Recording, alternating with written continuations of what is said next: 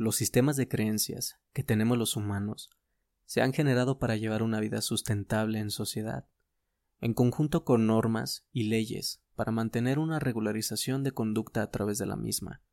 Pero en más de una ocasión, nuestros sistemas de creencias podrían jugar en nuestra contra, por la necesidad constante de aferrarnos a algo.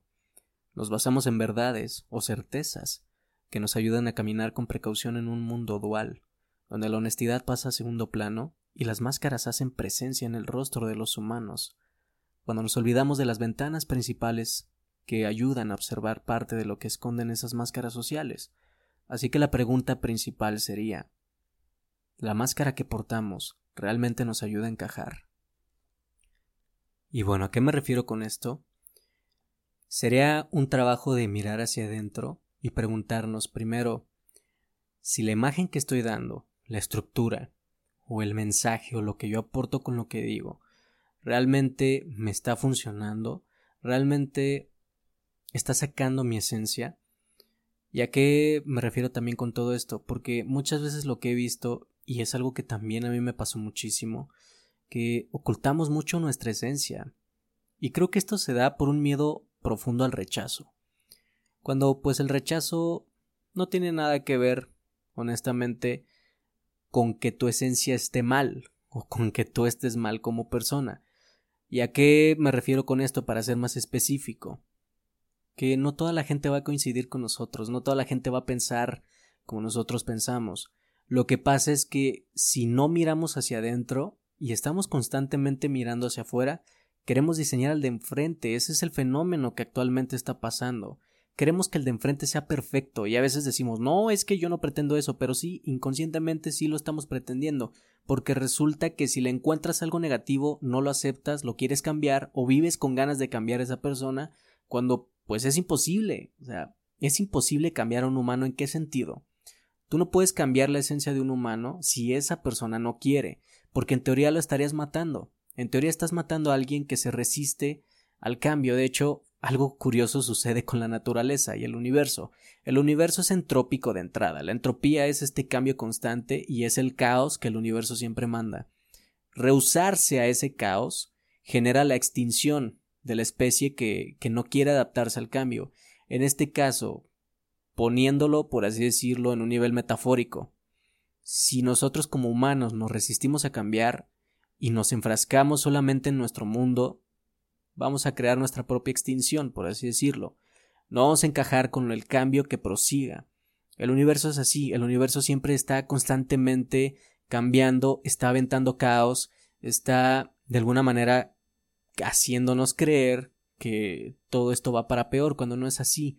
Los cambios son requeridos porque, y creo yo, esto solamente es una creencia, los cambios del universo son requeridos porque requerimos aprender, válgame la redundancia.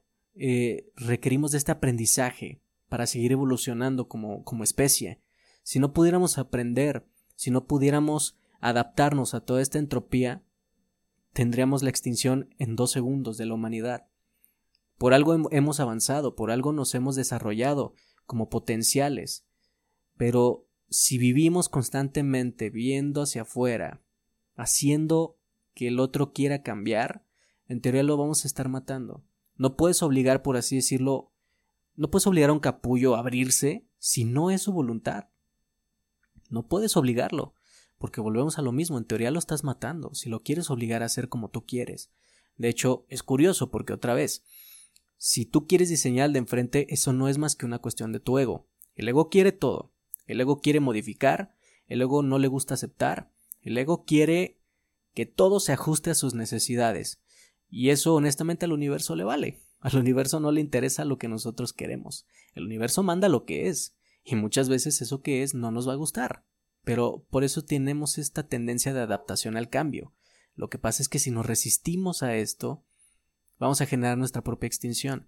Por eso es importante que, en lugar de molestarnos con todos los cambios que el universo nos manda, porque el universo, lo vuelvo a lo mismo, es así, en lugar de molestarnos, creo que podríamos sacarle mucho partido y mucho jugo a todo este cambio que nos manda. Por ejemplo, cuando una situación no salió como quisimos, podremos preguntarnos qué es lo que podremos mejorar de ahí, qué, provecho le podremos sacar a eso que tal vez no funcionó. ¿Por qué? Porque si no, si no lo ves de esta manera sucede lo siguiente. Te cierras, sientes que el mundo se te viene encima y te vas a paralizar. Y la vida no se trata de eso. La vida no se trata de que te quedes estático o estática. Se trata de que puedas avanzar a pesar de los ciertos obstáculos que vamos a estar viviendo a lo largo de todo este camino que es la vida, pero que podamos avanzar y adaptarnos de alguna manera a lo que está sucediendo.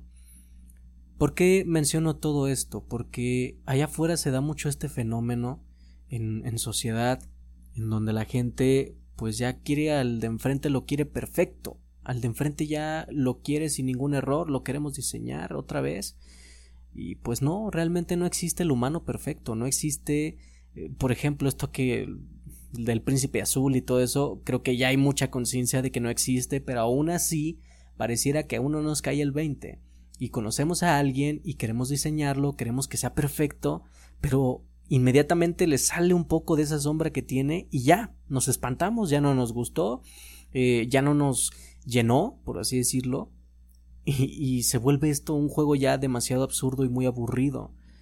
Cuando pues volvemos a esto, el humano perfecto no existe, todos tenemos sombra, todos tenemos esa parte terrible, obscura, que pues de alguna manera está ahí. Y vivir negándola es lo que causa un enojo terrible con nosotros, vivir negando eso que, que, que está ahí. A veces no le podemos poner palabras, pero es algo terrible. Todos lo tenemos, todos como humanos. Pero pareciera que no lo aceptamos y vivimos peleados con esa parte y queremos sacar las proyecciones con el de enfrente, nos proyectamos, nos enganchamos de algo por ejemplo, si yo opino de una manera y al de enfrente no le gustó, ya nos enganchamos, ya nos enojamos y sacamos lo peor de cada uno. Que de hecho creo que las redes sociales ahora se están utilizando para esto, ya no se utilizan como antes para conectar, ahora ya se utilizan para sacarle lo peor al de enfrente, para criticar, para generar morbo de todo lo que pasa acá afuera. Y es curioso cómo estos temas son de los que menos se escuchan, pero tú sacas algo con morbo y, y, le añades, incluso le pones más leña al fuego, prendes masas y la gente te sigue.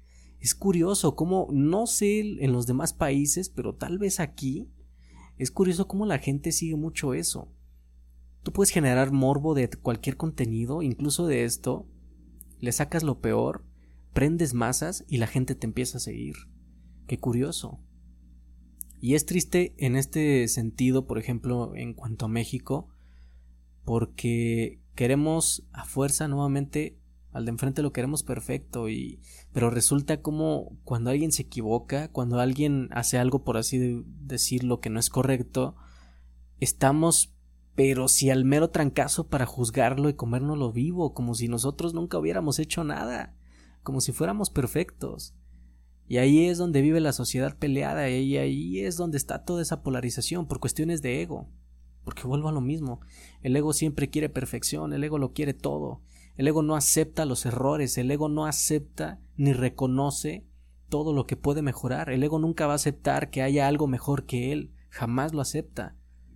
Porque así está constituido. ¿Y cuál es el trabajo de, por ejemplo, del ego? Pues es estarnos sacando del amor. Ese es su trabajo hacer a un lado lo que ya somos, que es el amor.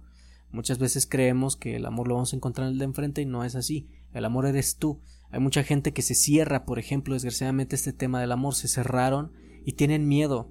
Yo comprendo que muchas veces saliste de una relación que te fue mal, eh, por la razón que tú le quieras poner, pero te fue mal en una relación, comprendo que hay miedo. Pero también te hago esta pregunta, si vives con miedo, ¿qué vas a hacer de tu vida? Si sigues creyendo que los demás que porque te tocó un humano que tal vez no era lo que tú buscabas, si sigues creyendo que los demás van a hacer lo mismo, eso es lo que vas a traer. Es una ley de atracción, por así decirlo. Si tú sigues creyendo que todos los hombres, por ejemplo, hay mujeres que dicen es que todos los hombres son iguales, pues no, no es que todos seamos iguales, lo que pasa es que traemos patrones adentro y no los cuestionamos. Entonces lo que sucede es que agarramos lo mismo pero con diferente nombre y entonces de ahí surge la creencia que supuestamente los hombres son iguales o también hay hombres que dicen no, es que las mujeres y pues no, las mujeres nada. También traemos patrones, traemos creencias. Imagínate, somos millones y millones de humanos y tú saliste con cinco ya crees que por eso todos son iguales. No, la verdad es que eh, es ilógico. Yo uso ese tipo de lógica y no, la verdad es que no, no, no me cuadra. No, no me cuadra a mí que en millones y millones que existen de humanos, yo salí con cinco y ya creo que todos son iguales. No, ese es un problema que yo traigo y no lo he querido resolver. Por eso digo, no hace sentido eso.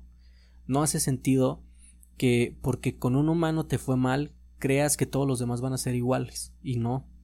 Hay un patrón. Y eso es lo que muchas veces no nos damos cuenta. Tenemos un patrón. Aquí la cuestión sería preguntarnos por qué estoy eligiendo ese tipo de persona. ¿Qué me atrae?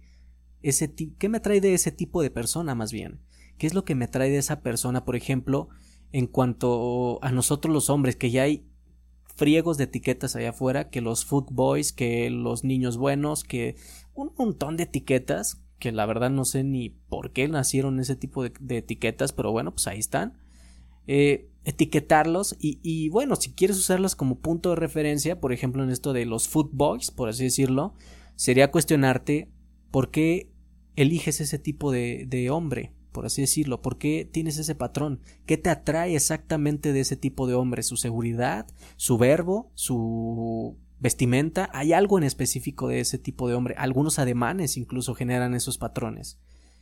Y pues no es que, vuelvo a lo mismo, no es que todos sean iguales o todas las mujeres sean iguales, lo que pasa es que hay patrones y los vamos repitiendo.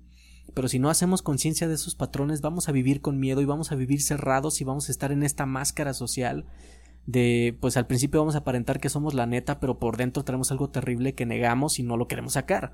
Entonces ahí empieza toda esta pelea interna entre nosotros mismos, por eso proyectamos en el de enfrente todo lo que no nos gusta, por eso si digo que me caen gordos los mentirosos, pues yo también soy un mentiroso, lo que pasa es que sale de diferente manera, pero sigo trayendo lo mismo, y ahí es donde surge el patrón, por eso ¿Cómo, ¿Cómo le hacemos en este sentido? ¿Cómo le hacemos para solucionar ese patrón? Cuestionándolo. ¿Por qué agarro siempre el mismo tipo de persona?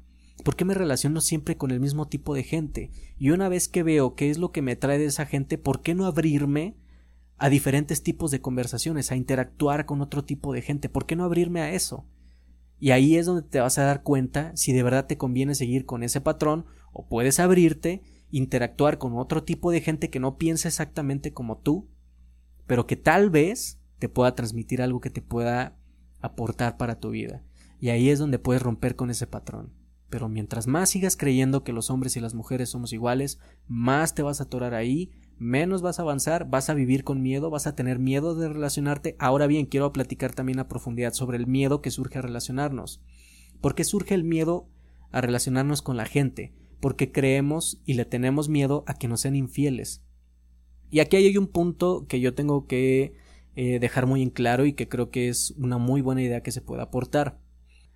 Muchas veces nos relacionamos creyendo que el contrato, porque para mí el noviazgo es una especie de contrato o un acuerdo, por así decirlo, y nos relacionamos creyendo que ese acuerdo es exactamente el que todo mundo practica, y no es así. El problema es que a veces no nos atrevemos a sacar las acotaciones de ese acuerdo, no nos atrevemos a estructurarlo, no nos atrevemos a decir lo que nos gusta y no nos gusta de ese acuerdo.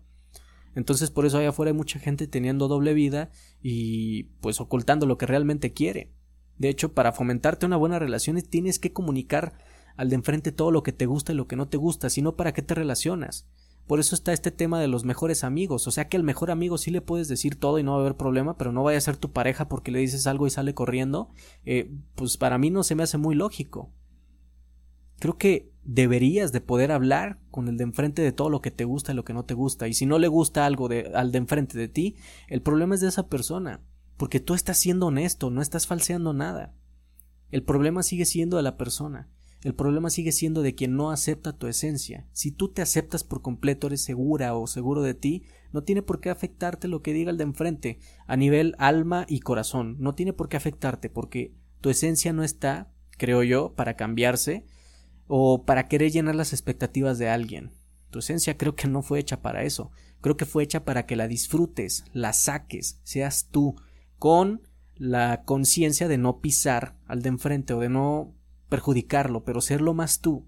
Y al que no le guste ni modo. Es que así es esto. Si tú vas a ir jugando a falsear tu esencia, a que te vas a relacionar y no vas a sacar lo que hay en tu cabeza por miedo a que el otro salga corriendo, entonces qué tipo de relación o qué calidad de vínculo vas a fomentar con esa persona.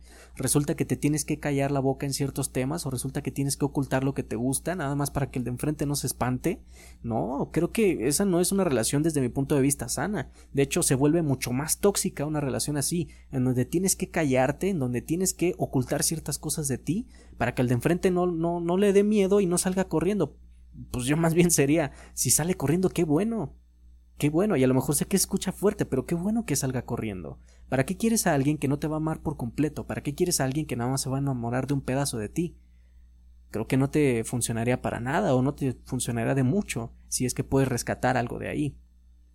Ahora, hay otro tema que también veo mucho y yo también me incluyo porque lo llegué a hacer. Muchas veces pensamos en esto de los exnovios o las exnovias y nos llegan recuerdos y, yo comprendo que la mente es así de truculenta. Muchas veces te muestra el recuerdo de alguien, te lo presenta y en fuga quieres hablarle o quieres decirle algo o quisieras establecer contacto con esa persona. Pero ¿por qué sucede esto?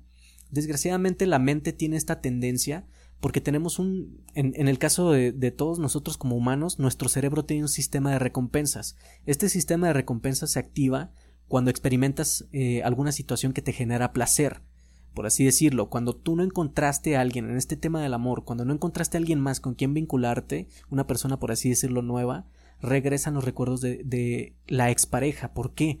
Porque el cerebro está en esta constante búsqueda de, de placer, de, de un éxtasis instantáneo.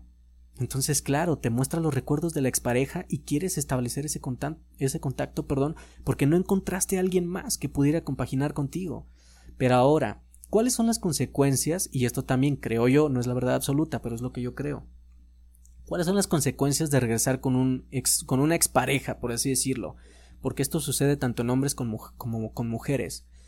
¿Cuáles son las consecuencias? En primera, si vas a regresar con una expareja, te sugiero, porque no es de que lo tengas que hacer, pero es una sugerencia, te sugiero que si que veas por lo menos si esa persona fue a terapia, por lo menos, asegúrate de que haya ido. ¿Por qué? Porque honestamente no te creas mucho eso de que te busca un exnovio o una exnovia y te dice ya cambié. No, la verdad es que no. ¿A qué me refiero con esto? La gente siempre cambia. Obviamente, el universo, lo vuelvo a repetir, es entrópico. Todo tiene el cambio. La gente tiende a cambiar también, pero no necesariamente para bien o para mejor. Lo que pasa es que si tenemos patrones que no nos apoyan y los seguimos reforzando, obviamente seguimos cambiando, pero para peor. Seguimos empeorando. Seguimos de alguna manera eh, bajando la calidad de nuestros vínculos. Por eso digo, si, si vas a regresar con un exnovio o con una exnovia, pregúntate si ya fue a terapia primero, si ya se trabajó emocionalmente o psicológicamente, si ya se dio cuenta de los errores que tuvo, porque por algo falló esa relación, por algo no, no pudieron continuar. Si vas a regresar con alguien, cuestiónate muy bien esto, observa si realmente ha cambiado, porque ¿qué pasa, por ejemplo, al inicio de las relaciones?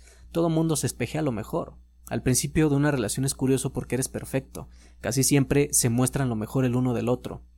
Lo interesante y lo duro es cuando ya tienes a ese espejo mucho más tiempo, cuando ya tienes años incluso con ese espejo.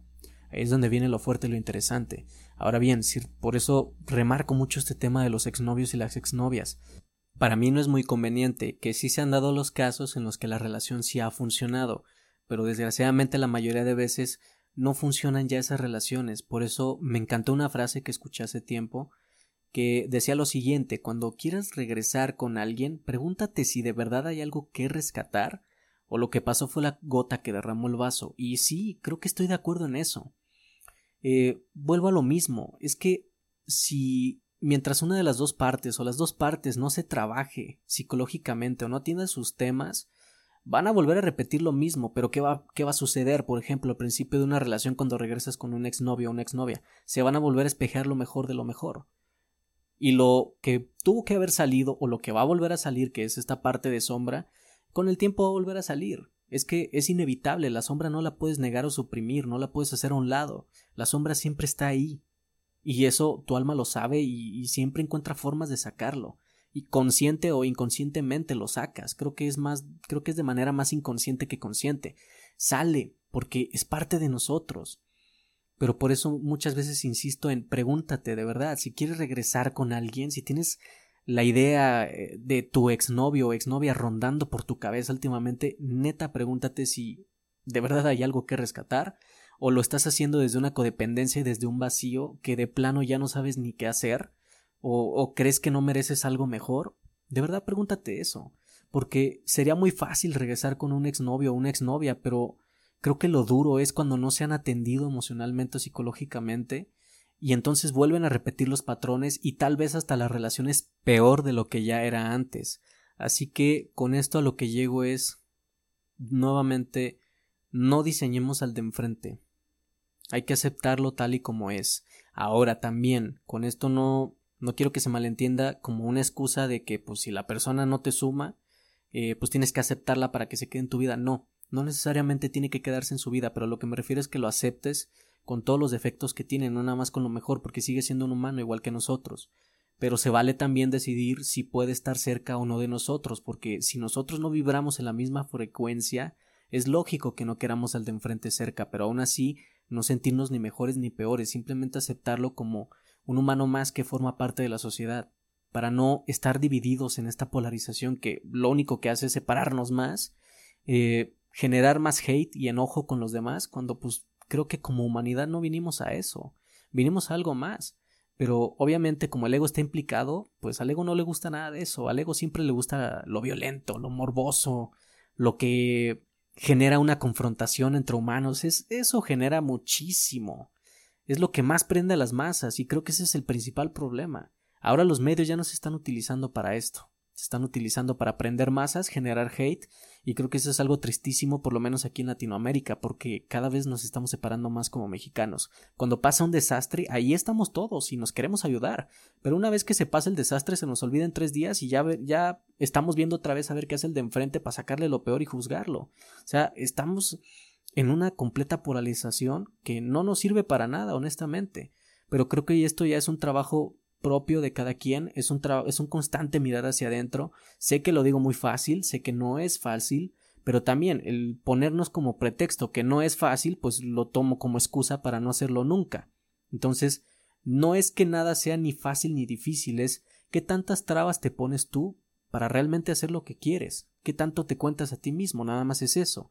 Y hablando también nuevamente de este tema del amor, vuelvo a este tema de las exparejas, de verdad si tienes nuevamente la idea de que alguien, una expareja, está rondando tu cabeza, de verdad, primero enfócate en todo lo que les hizo separar, porque la mente es así de truculenta, tiende desgraciadamente a magnificar las virtudes y a suprimir los defectos que tenía. Eso es lo que tiene por la necesidad constante de vacío que tenemos adentro.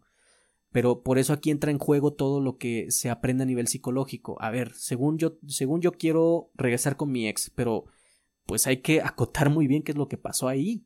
¿De verdad me conviene regresar? ¿De verdad me conviene tener un vínculo otra vez con esa persona si ya viví ciertas cosas? ¿De verdad es conveniente? ¿De verdad habrá cambiado? Yo en mi caso lo dudo mucho porque un cambio así de profundo requiere tiempo de trabajo, requiere mucho tiempo y mucho compromiso.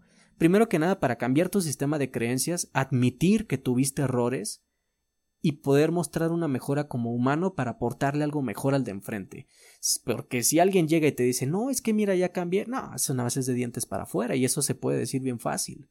Lo que de verdad importa es el trabajo profundo que ha, que ha tenido esa persona, qué tanto puede demostrar que ha cambiado, qué tanto puede demostrar que te aporta su vida y no nada más te llega y te endulza el oído y ya caíste otra vez. Es muy fácil. Entonces, esto lo digo para generar conciencia y tener cuidado, porque muchas veces pasa esto, regresamos con el exnovio y la exnovia y las cosas se ponen peor, y lo vemos como una salida de escape, una soledad que ni siquiera sabemos manejar, porque nos da miedo estar con nosotros mismos. Y ahí la pregunta también importante es ¿por qué le temes a estar contigo mismo? ¿Por qué te da miedo estar con tu propia compañía? cuando es lo más delicioso. Tampoco lo digo que llegues al extremo de que pues vayas y te margines y ya no te relaciones con nadie, pero es delicioso cuando puedes estar contigo, observarte, cuáles son tus defectos, cuáles son tus virtudes, aceptar todo eso. Es delicioso cuando puedes estar en armonía contigo mismo y después te relacionas con otras personas, pero si no puedes estar contigo mismo y oyes de ti, ¿cómo esperas que otra persona se encargue de toda tu estabilidad emocional cuando ni siquiera esa persona puede con la suya? Es algo un poco ilógico. Entonces lo dejo de esta, de esta manera, ya para cerrar el podcast. Eh, lo dejo de la siguiente manera. pregúntate y cuestiónate si de verdad vale la pena regresar con alguien que de plano ya no funcionó tu relación. Y si sí, entonces haz conciencia por las consecuencias que van a venir después. Haz conciencia de esas consecuencias. Si esa persona, según se trabajó emocionalmente, qué bueno. Si fue a terapia, qué bueno.